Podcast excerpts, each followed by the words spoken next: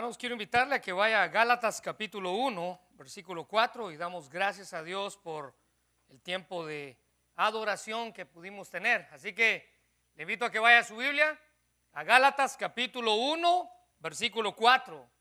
Y hoy continuamos con nuestra serie, El poder de la cruz.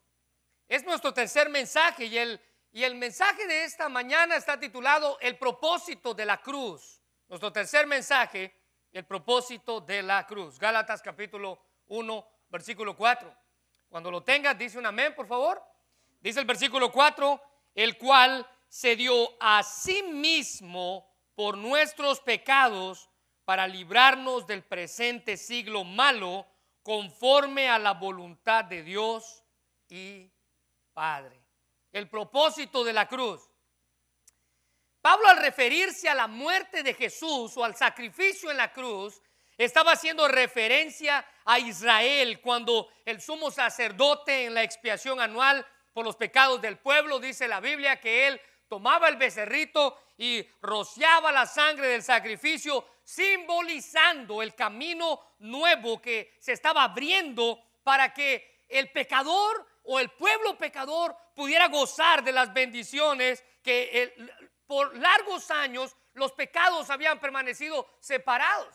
Dios había hecho ese camino nuevo para abrir a las bendiciones que él tenía, que por largos años habían estado separados por culpa del pecado. El propósito del sacerdote al sacrificar a ese animal era aplacar la ira de Dios. Y el propósito de la cruz fue el mismo. El propósito de la cruz fue abrirnos un camino para gozar de las bendiciones que Dios tiene para cada uno de aquellos que se arrepienten de sus pecados.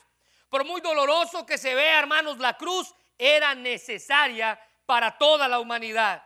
Dios cumplió en la cruz el propósito de salvar al mundo de la decadencia en la cual se encontraba y se encuentra aún. Miren lo que dice Romanos capítulo 8, versículo 32.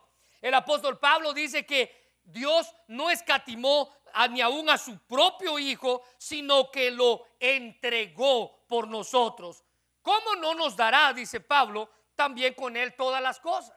Es decir, que la muerte de Jesús tenía como propósito abrirnos un camino para gozar de las bendiciones de Dios. Pero ¿qué es lo que se piensa o qué es lo que se cree normalmente respecto a la cruz? Bueno, en muchas ocasiones se tienen opiniones equivocadas, especialmente por venir de países con altas tradiciones religiosas. Y si usted en su país tiene altas tradiciones religiosas, usted entiende lo que estoy diciendo. Se tienen ideas equivocadas de lo que es la cruz. Otros han llegado hasta el punto de tener ideas erróneas con respecto al sacrificio que Cristo hizo. Pero lo que sí podemos afirmar a lo largo de estos tres mensajes y los que van a continuar es que la cruz, hermanos, estaba dentro del propósito de Dios para salvar a la humanidad. Mira ahí en sus bosquejos lo que dice R.C. Sproul, este gran escritor, dijo, Dios desde la eternidad pasada ideó un plan que no era provisional. Escuche bien esto y subraye esto. Era un plan A sin un plan B a seguir. Dios estipuló que la cruz era el plan A sin otro plan B a seguir si no funcionaba. Dice R.C. Sproul, bajo este plan, Dios decretó que Él salvaría a la humanidad caída con el fin de que este plan funcionara en la historia. Él envió a su Hijo al mundo con el objetivo y el diseño específico de lograr la redención. Y Dios es un Dios de propósito. ¿Sabía usted que en la Biblia Dios nunca hizo nada si no tenía propósito para él? Todo lo que Dios hace, lo hace con propósito y por medio de propósitos. Así que nunca cuestione lo que pasa en su vida. Lo que pasa en su vida no es casualidad, es propósito divino. No hay accidentes, no hay suertes, no hay destinos, como muchas veces hemos escuchado en alguna ocasión. Fue el destino fue la suerte, no, fue el propósito de Dios. Dios lo hace todo con propósito. Miren lo que dice Pablo en 2 de Timoteo, capítulo 1, versículo 9. Quien nos salvó y nos llamó con llamamiento santo, subraya esto, no conforme a nuestras obras, sino según su propósito. El propósito suyo, la gracia que nos fue dada en Cristo Jesús antes de los tiempos de los siglos. Entonces, ¿cuál es el propósito de la cruz? ¿Cuál fue entonces el propósito de la cruz? Bueno, cinco cosas vamos a estudiar en esta mañana, así que tome nota de ellas. El propósito de la cruz fue para, en primer lugar, librarnos de este mundo malvado. Miren lo que dice Gálatas 1.4, el versículo que tiene ahí en sus manos. Dice, el cual se dio a sí mismo por nuestros pecados para librarnos del presente siglo malvado. En primer lugar, el propósito de la cruz fue para librarnos de este mundo malvado. Esto no era ah, no se hubiera cumplido el plan completo de Dios si no se hubiera librado del mundo malvado. Esto era parte del plan completo de Dios. La voluntad de nuestro Dios, dice Gálatas capítulo 1, versículo 4. La voluntad de nuestro Dios, salvarnos por medio de la muerte de Jesús. Así que Pablo afirma en Gálatas que hemos sido rescatados del poder de este mundo malvado un mundo gobernado por Satanás. En primera de Juan 5, 19 dice, sabemos que somos de Dios y el mundo entero está bajo el maligno. Y cuando la Biblia habla de que el mundo está bajo el maligno, está hablando de que el mundo está bajo la autoridad del maligno. El mundo está gobernado por el maligno, dice Juan. En Juan capítulo 14, versículo 30, el mismo apóstol Juan dice, no hablaré ya mucho con vosotros porque viene, vea cómo, vea cómo Juan describe al maligno, el príncipe de este mundo. Y él no tiene nada en mí. Satanás, quien es descrito como el príncipe de este mundo, no tuvo parte en la vida de Jesús ni ninguna autoridad sobre él, pero en relación con nosotros, dice la Biblia, puede influenciarnos, puede actuar en nosotros, puede, puede hacer en nosotros actuar de maneras que vayan en contra de la voluntad de Dios. Ahora, déjeme decirle algo. Nunca le echa la culpa al diablo por todo lo que le pasa malo en su vida, como muchas veces pasa, ¿no? Me pasó esto, es culpa del diablo. Actué mal, ¿verdad? Bueno, ustedes han visto lo que ha este, rebotado en las noticias, en el internet, la cachetada que este famoso le dio al otro famoso. ¿Y cuál era la, la, la línea que le acomodaban a esa cachetada? es que fue el diablo el que actuó.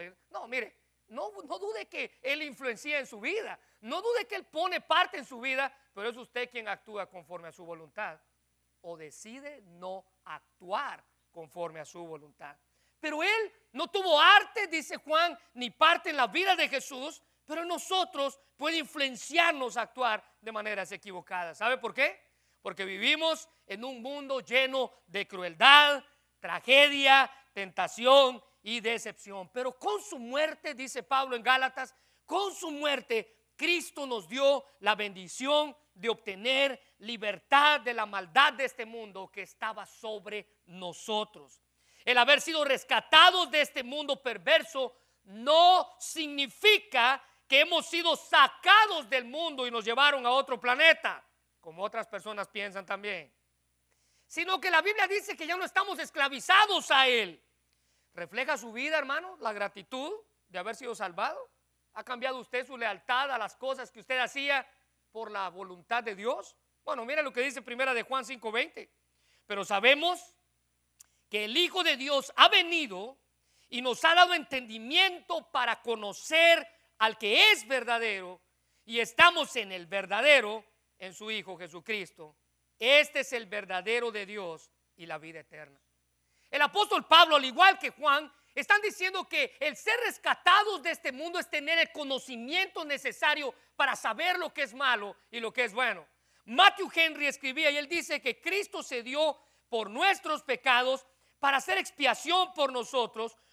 Esto exigía la justicia de Dios y a esto se le sometió libremente. Aquí debe observarse la infinita grandeza del precio pagado y entonces será evidente que el poder del pecado es tan grande que no podía ser quitado de ninguna manera más que por medio del rescate de Dios.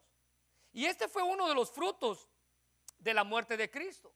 Salvarnos de todos los falsos principios y falsos motivos impuros que el mundo influenciaba en nosotros. Pero también dice la Biblia, preservar nuestras almas, incluso en medio de la maldad que podamos enfrentar aquí. ¿Se recuerda la oración de Cristo en Juan capítulo 17? En su oración en el versículo 15, él dice, no ruego que los quites del mundo, es decir, vamos a vivir aquí, vamos a vivir en este sistema, vamos a vivir en esta sociedad, pero mire lo que Jesús dijo, sino que los guardes del mal. ¿Se da cuenta? El mundo odia a los cristianos porque sus valores son diferentes a los que ellos exponen. Pero como no colaboramos con la sociedad, como la sociedad camina en su pecado, es por eso que el mundo odia a los cristianos. El plan que siguen el mundo es el que el enemigo, dice Pablo, está mostrando. Y ese enemigo se ha declarado enemigo de Dios. Así que la cruz, hermanos, es la muestra de la protección de Dios de la maldad de este mundo. Vencemos por el poder de la sangre de Jesús cuando miramos continuamente su sacrificio. Estaremos viendo continuamente cómo Él nos rescata cada día de la maldad en la que vivimos. En primer lugar, el propósito de la cruz fue, dice, librarnos de este mundo malvado, de este sistema en el cual vivimos, de esta sociedad en la cual vivimos. En segundo lugar, si usted tiene ahí su bosquejo, el propósito de la cruz fue para comprar nuestra libertad de toda iniquidad. Comprar nuestra libertad de toda iniquidad. Tito capítulo 2, versículo 14 dice, quien se dio, hablando de Jesús, a sí mismo para redimirnos de toda iniquidad y purificar para sí un pueblo propio, celoso de buenas obras. Pablo aquí menciona dos palabras que quiero que usted subraye en ese versículo. En primer lugar, redimirnos. Hágale un círculo, por favor. Y en segundo lugar, purificar. Estas dos palabras muestran el efecto doble de la salvación por medio de la cruz de Jesús. La regeneración y la purificación. Así que el redimir significa poner en libertad a un cautivo mediante el pago de un rescate. Pablo al escribir esto estaba refiriéndose a los esclavos que en aquel tiempo se tenían y cómo la gente podía pagar la libertad de un esclavo. Dice que Cristo vino a pagar en la cruz nuestra libertad. Dice que Cristo vino a darnos redención de toda iniquidad y purificación. Él pagó el precio del rescate. Dios pagó el precio en la cruz con la sangre de Jesús.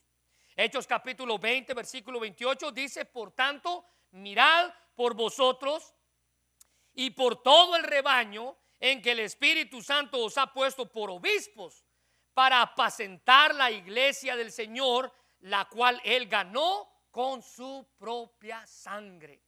Él nos ganó, Él nos rescató. Y en primera de Pedro capítulo 1 versículo 18 al 19 dice, sabiendo que fuisteis otra vez, subrayalo por favor, rescatados de vuestra vana manera de vivir, la cual recibisteis de vuestros padres, no con cosas corruptibles como oro o plata, sino con la sangre preciosa de Cristo como un cordero sin mancha y sin contaminación. El propósito de la cruz fue darnos el rescate. El propósito de la cruz fue librarnos, darnos la libertad de toda iniquidad. Marcos 10:45 dice que el Hijo del Hombre vino no para ser servido, sino para servir. Y subraye esto, por favor, dar su vida en rescate. Rescatarnos, liberarnos. Y fue esta la manera en que nos convertimos, dice la Biblia allí en Tito capítulo 2, versículo 14 en un pueblo propio. ¿Sabe qué significa eso? Literalmente eso quiere decir hacernos su propio pueblo. Otras traducciones lo presentan como un pueblo especial. Fue en la cruz donde Cristo, por medio de su sacrificio, compró nuestra libertad de la esclavitud del pecado que nos tenía atados y nos hizo su propio pueblo. Pablo menciona un término, y quiero si usted lo puede marcar ahí, dice iniquidad. Dice que Cristo vino a nosotros a libertarnos de toda iniquidad. Y esa palabra tiene dos aspectos. En primer lugar, tiene un aspecto pasivo y un aspecto activo. Un estado y un acto. Como un estado y como un acto. ¿Qué significa esto? Que como estado significa la desigualdad que existía. Usted y yo no somos iguales a Dios, como un famoso este, ah, motivador dijo en una ocasión. Es más, Dios es totalmente superior a nosotros, nunca inferior. Usted y yo no somos iguales a Dios. Usted y yo somos hechos a la imagen y semejanza de Dios, pero Él es supremo en todo sentido. Hay una desigualdad. Hay una desigualdad entre usted y Dios. Pero también ese término iniquidad nos muestra el acto que significa injusticia. En nuestra vida, nuestra vida está vestida de injusticias. La actitud natural del ser humano para con Dios no es justa, es injusta. No hay igualdad ni, ni, unidad en los propósitos del ser humano y los propósitos de Dios. Por lo que sus obras, dice la Biblia, son injustas para con Él. Es más, la Biblia dice que nuestras obras son como trapos de inmundicia para Dios. No hay nada bueno. Es de esas obras injustas y de nuestra naturaleza torcida que tenemos, que es la autora de todas las obras, de la que el sacrificio de Cristo nos libra. Ser librado de toda iniquidad es ser librado de todo lo que nos estorba para llegar a Dios, para ser semejantes a aquel que murió por nuestros pecados. Y si no somos librados de nuestras iniquidades, significa que el propósito de la cruz no se ha cumplido a cabalidad en su vida. Si usted no es librado de sus iniquidades, significa que el propósito de la cruz no se ha cumplido a cabalidad en su vida. En tercer lugar, el propósito de la cruz, dijimos, vino a librarnos. Vino a librarnos de la maldad de este mundo. En segundo lugar, decíamos que el propósito de la cruz vino a comprar nuestra libertad, nuestra redención de toda iniquidad. En segundo, en tercer lugar, el propósito de la cruz es que podamos recibir la adopción de hijos. En tercer lugar, el propósito de Cristo en la cruz fue que podamos recibir la adopción de hijos. Gálatas capítulo 4, el apóstol Pablo, refiriéndose a esto, dice, pero cuando vino el cumplimiento del tiempo, Dios envió a su Hijo, nacido de mujer y nacido bajo la ley, para que redimiese a los que estaban bajo la ley, a fin de que recibiésemos la adopción de hijos. Y por cuanto sois hijos, Dios envió a vuestros corazones el espíritu de su Hijo, el cual clama, Abba Padre. Así que ya no eres esclavo, sino hijo. Y si hijo, también heredero de Dios por medio de Cristo. Así que hermanos, Dios dice la Biblia que dice que el propósito de Dios al enviar a su Hijo a la tierra fue, para que usted y yo fuéramos adoptados por Él. Dios envió a Jesús a la tierra, dice, cuando vino el cumplimiento del tiempo. Es decir, que cuando Dios envió a Jesús a la tierra a morir por nuestros pecados, fue el tiempo perfecto en la línea de la historia. Por siglos los judíos se preguntaban cuándo iba a venir el Mesías. Todos esperaban a un Mesías. Pero si se recuerda, hemos hablado muchas veces esto. El Mesías que los judíos esperaban era aquel que viniera a libertarlos de la esclavitud o, de la opresión del poder opresor de los romanos. Y cuando Jesús aparece en la historia, siendo un Mesías amable, siendo un Mesías compasivo, ellos dijeron, no, no, no, este no es. Estamos esperando otro. Porque el que vaya a venir, decía, tiene que venir a guerrear, tiene que venir a luchar por nuestra libertad. Lo que ellos no entendían es que Jesús traía libertad, pero del pecado. Ellos querían ser libres de la opresión y por años esperaron ese Mesías. Pero la Biblia dice que fue el tiempo perfecto de Dios.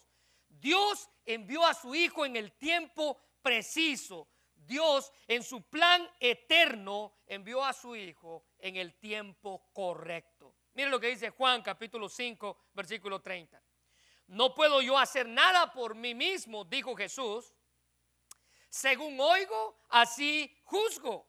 Y mi juicio es justo. Escuche bien esto. Porque no busco mi voluntad, sino la voluntad del Padre que me envió. Fue Dios quien envió a su Hijo en el tiempo perfecto. Juan capítulo 6, versículo 39 dice, esta es la voluntad del Padre, el que me envió.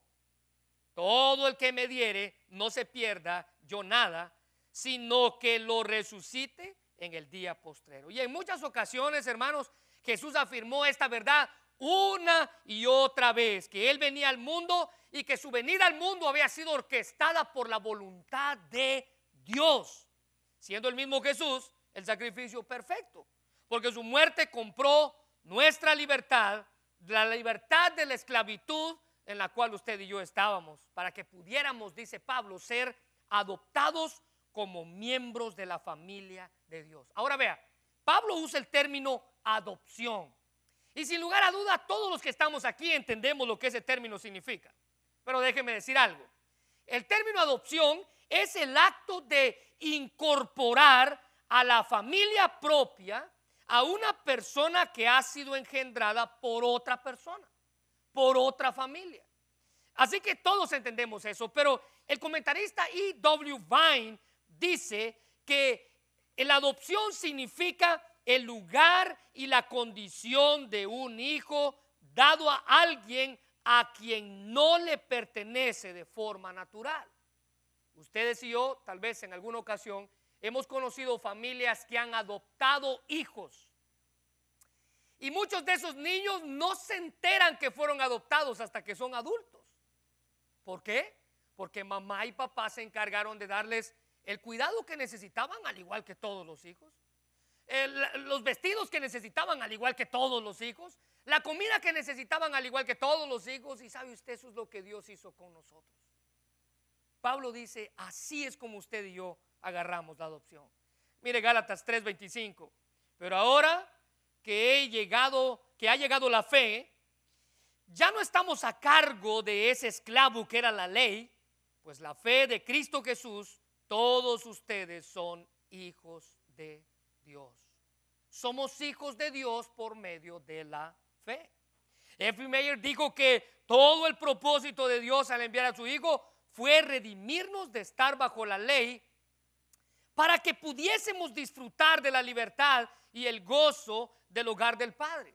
Dice él, ya no somos niños menores de edad, ni siervos, sino hijos, y si hijos también herederos de Dios. Eso es lo que Pablo afirma en Efesios 1.5.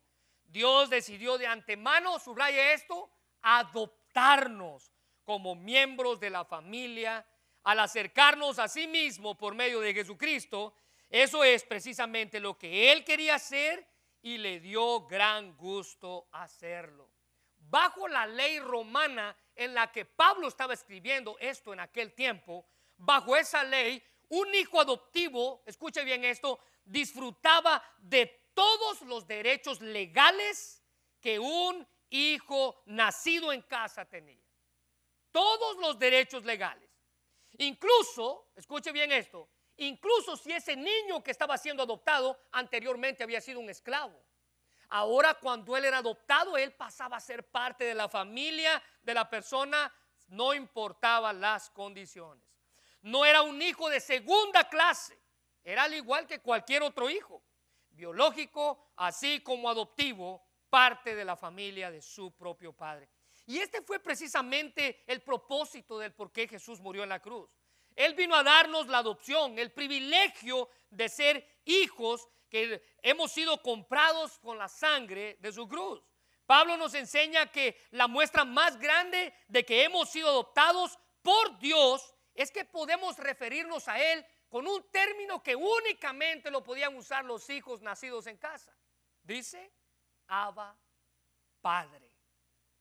Esta, según la Biblia, es la manifestación de un clamor instintivo del corazón de un niño pequeño cuando se refiere a su papá. Algunos consideran que la palabra que más se asemeja a nuestro idioma es papito o papi. Usted y yo tenemos ese privilegio. Abba es una palabra aramea que significa padre, pero en el más dulce de los términos. Y Abba es la palabra formada, decía un escritor, de los niños de pecho e implica una confianza total.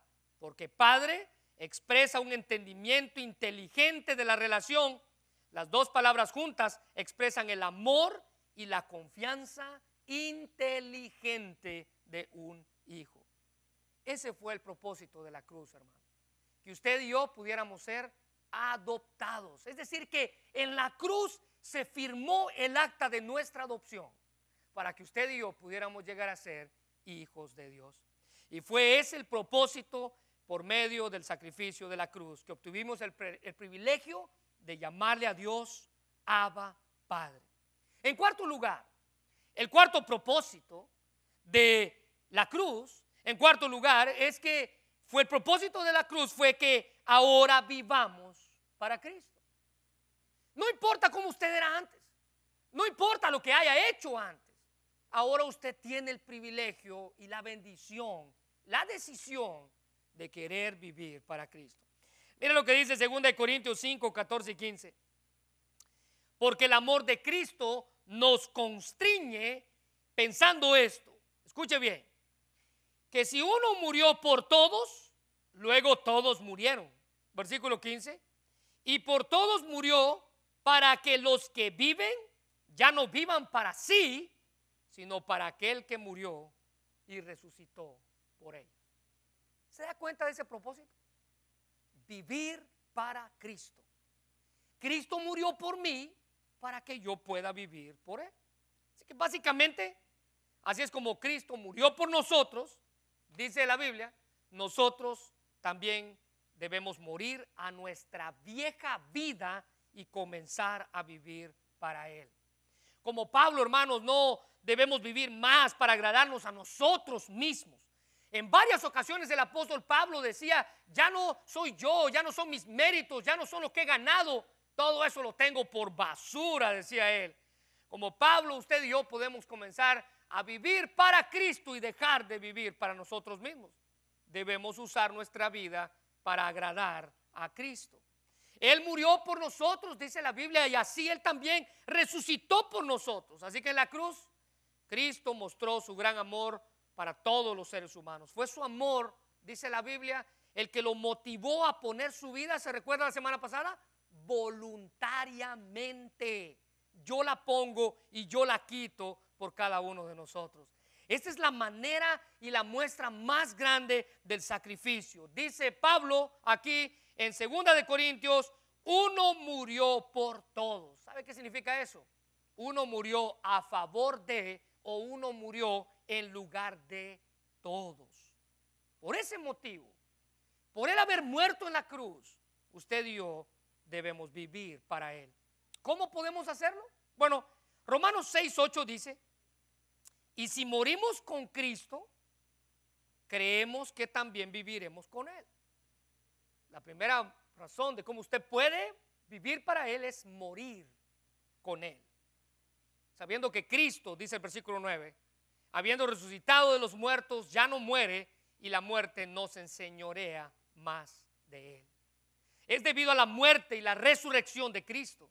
No tenemos por qué temer de la muerte, dice, la seguridad de que se nos da, nos permite disfrutar del compañerismo con Él, hacer su voluntad. Esto refleja nuestras, en todas las actividades diarias en nuestro trabajo, en la adoración, cada vez que usted va al parque a disfrutar de un juego de pelota, de fútbol, de lo que sea, usted puede, dice ahí, reflejar la vida de Cristo.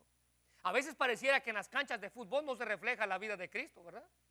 Hay pleitos, gritos, malas palabras. Y no, mire, usted puede reflejar a Cristo en cualquier lado. A veces pareciera que en nuestros trabajos tampoco se puede reflejar a Cristo, ¿no? hay gritos, enojos. Y Usted puede reflejar a Cristo. ¿Sabe por qué? porque Él murió y resucitó por usted. Usted tiene que vivir por Él. Nuestra meditación, nuestro estudio bíblico, es más, nuestro servicio debe reflejar a Cristo. Cualquier cosa que usted haga va a estar marcada por la vida que ahora tenemos en Cristo. Así que cuando comprenda que usted no tiene por qué temer de la muerte, usted va a experimentar la vida, la vida que le da, disfrutar de la vida de manera correcta. Mire lo que Pablo dijo en Gálatas 2.20. Él lo expresó perfectamente al decir, con Cristo estoy juntamente crucificado. Se recuerda que en primer lugar, para yo poder vivir para Él, tengo que morir con Él. Y Pablo dice, yo me crucifiqué con Él. Ya no vivo yo, mas vive Cristo en mí. Y lo que ahora vivo en la carne, lo vivo en la fe del Hijo de Dios, el cual me amó y se entregó a sí mismo por mí. ¿Cómo hemos sido crucificados con Cristo? Dice Pablo. Bueno, Dios nos ve como si hubiéramos muerto con Él, porque nuestros pecados murieron con Él. Ya no estamos más condenados. La Biblia dice que si hemos creído ya no estamos condenados. Y en cuanto a nuestra relación, dice que hemos llegado a ser uno con Cristo, dice Pablo. Sus experiencias ahora son nuestras. Ya no vivo yo, sino que ahora Cristo vive en mí. Nuestra vida cristiana empieza con nuestra unidad con Él. Morimos a nuestra vida vieja, dice Pablo, y nuestra vida diaria tenemos, tenemos que repetidas veces crucificar nuestros deseos pecaminosos que han tratado de impedir que sigamos a Cristo. Esta es también una forma de morir con Él. Y aunque el enfoque del cristianismo no es la muerte, porque si usted sabe, el cristianismo es vida eterna, la Biblia dice que la muerte sí está relacionada porque hemos sido crucificados con Él. También hemos sido resucitados con Él. Hemos sido reconciliados con Dios y somos libres para poder crecer en la semejanza de Cristo. Pablo afirma que no estamos solos, sino Cristo vive en mí. Y esta es una razón más para estar alegres, para disfrutar con esperanzas que algún día le veremos tal y como Él es. Primera de Juan capítulo 3 versículo 2 dice, amados, ahora somos hijos de Dios y aún no se ha manifestado lo que hemos de ser, pero sabemos que cuando Él se manifieste, seremos semejantes a Él, porque le veremos tal y como Él es. Qué privilegio vamos a tener usted y yo si decidimos vivir para Él. Así que en quinto lugar, y esto ya para terminar, en quinto lugar, el propósito de la cruz fue para que Él ser Señor de vivos y muertos. Ser Señor de vivos y muertos. Mire lo que dice Romanos 14, 9. Porque Cristo para esto murió. Escuche bien, propósito. Porque Cristo para esto murió y resucitó y volvió a vivir. Subraye esto. Para ser Señor así de muertos como de los que viven. ¿Qué significa eso? ¿Qué significa eso? Bueno, mire lo que Matthew Henry dice acerca de esto. Dice que Él es Señor de los que están vivos y los manda a los que están muertos, los revive y los levanta. Así que no hay ejemplo más claro que eso. Matthew Henry dice, Él es Señor de los que aún viven y de los que están muertos, Él puede resucitarlos si Él quiere. Él es Señor. Es decir, que el poder de la cruz se ve claramente en la autoridad que Cristo tiene sobre los que ya están en su presencia, como los que estamos aquí en la tierra. Ese fue el propósito de su muerte y de su resurrección. Pablo usa un término y ese término es Señor. En el griego ese término se usa la palabra curios, que significa supremacía, supremo en autoridad. Literalmente, Él es Señor o dueño, es otra traducción que se le da. Y el doctor MacArthur dice que Cristo no solo murió para hacernos libres del pecado, sino para someternos como siervos a Él mismo, para establecer como Señor soberano sobre todos los santos que están en su presencia y los que siguen sobre la tierra. Literalmente, hermanos, la Biblia nos muestra que la muerte de Cristo y lo hizo Señor sobre nuestras vidas. Ahora, déjeme decirle algo. Cuando usted acepta a Cristo como Salvador, hay dos cosas que usted tiene que hacer. Usted tiene que aceptar a Cristo como Salvador, pero tiene que aceptarle como Señor. Y esas son dos cosas totalmente diferentes. El que Él sea mi Salvador, yo soy libre de la muerte. Yo soy libre de el castigo del pecado en mi vida. Pero el que Él sea mi Señor es que Él gobierna todo lo que yo soy. Y déjeme darle un ejemplo. Romanos 6, 22 dice, mas ahora habéis sido librados del pecado. Cristo es Señor, es el Salvador, nos libró del pecado. Y hechos siervos de Dios, Cristo es Señor. ¿Se da cuenta la diferencia? Mi Salvador y mi Señor. Escuche bien, tenéis por vuestro fruto la santificación y como fin la vida eterna.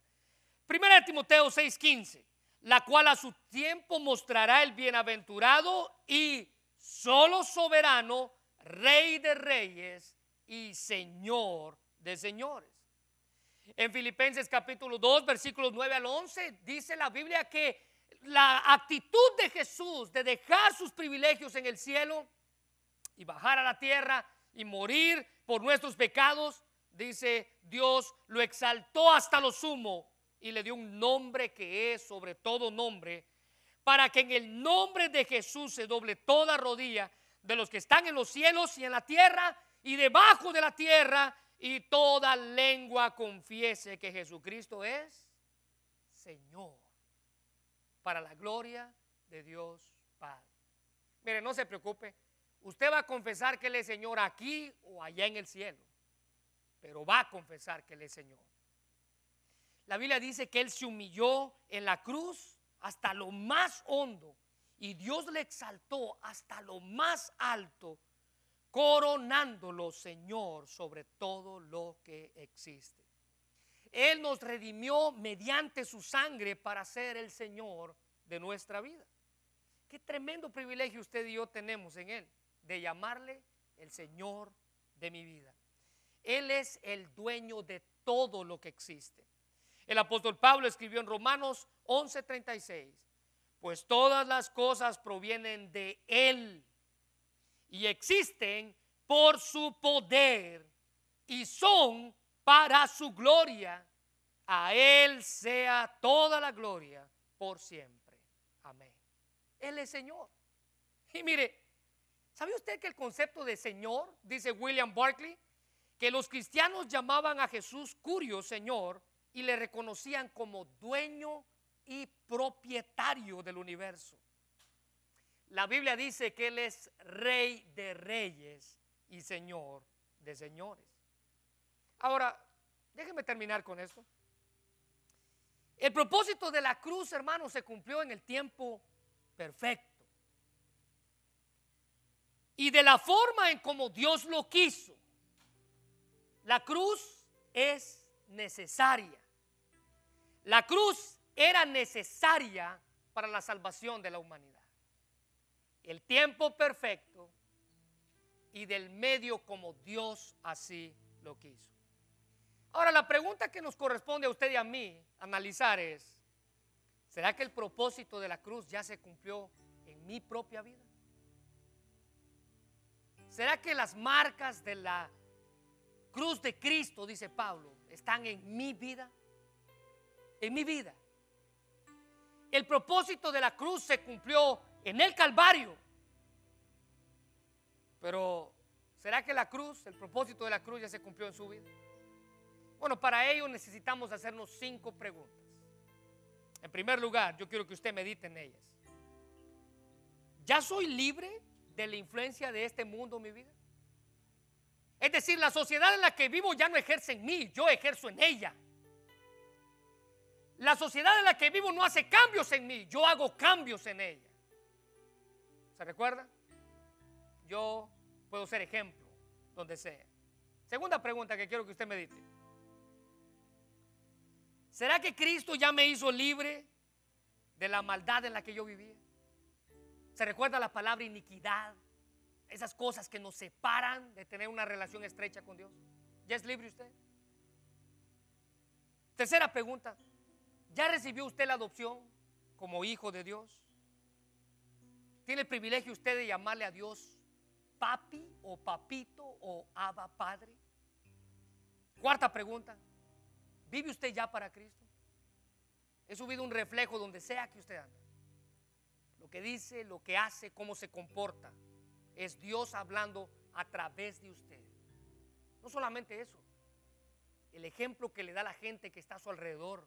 Sus hijos, sus familiares. ¿Ya vive usted para Él?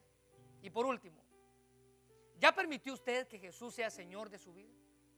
¿Se recuerda la diferencia? Él puede llegar a ser mi Salvador, pero sin ser mi Señor. Él puede ser mi Salvador, pero necesito hacerlo Señor de mi vida. Él es el dueño de todo. Y el propósito de la cruz se cumple cuando usted responde estas cinco preguntas en su propia vida. Así que le invito a que cierre sus ojos. Y mientras medita en esta tarde, quiero invitarle a que usted ponga estas cinco preguntas enfrente de, de usted.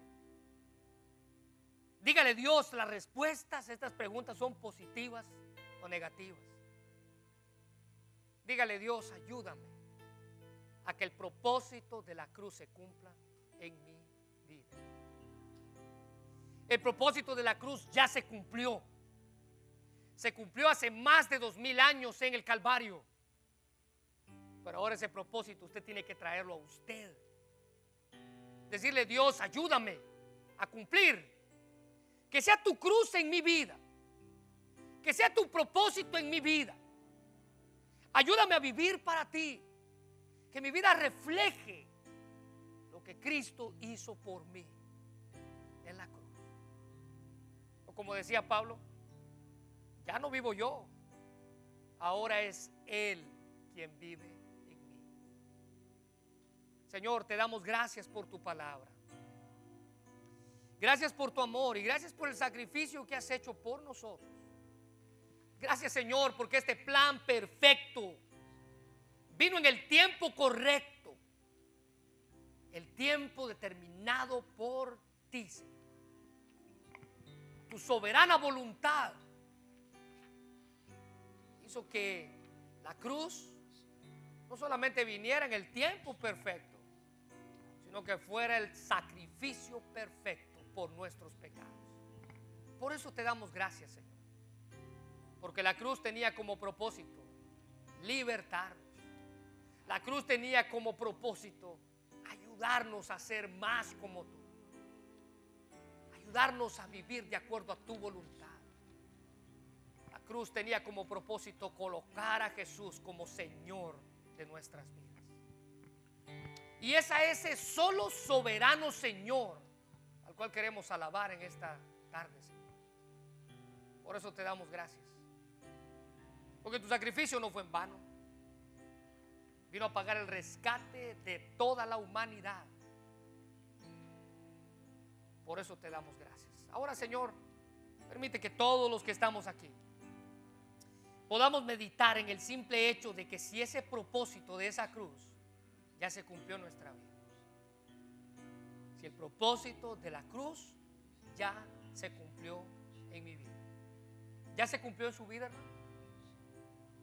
Y si aún no lo ha hecho, no lo ha hecho, yo le invito a que usted pueda doblar rodillas ahí donde está, en su lugar. Así como algunos ya están. Y que le diga en oración, Dios ayúdame a cumplir el propósito de la cruz en mi vida. Dios ayúdame a que la cruz sea un reflejo en mi vida. Dios ayuda a que el propósito de la cruz se cumpla en mi vida. Señor, gracias. Porque tú eres el soberano Dios, el omnipotente Señor, el que reina por los siglos de los siglos. Te alabamos y bendecimos tu nombre, Señor. Porque tú eres grande sobre todo lo que existe.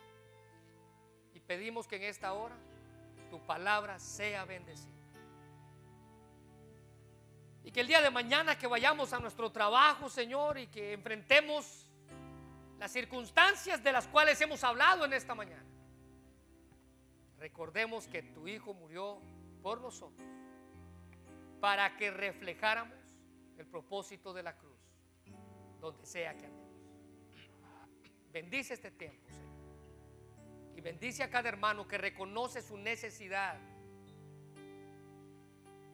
de que se cumpla el propósito de Cristo en su vida. Gracias por lo bueno que eres, en el nombre de Jesús.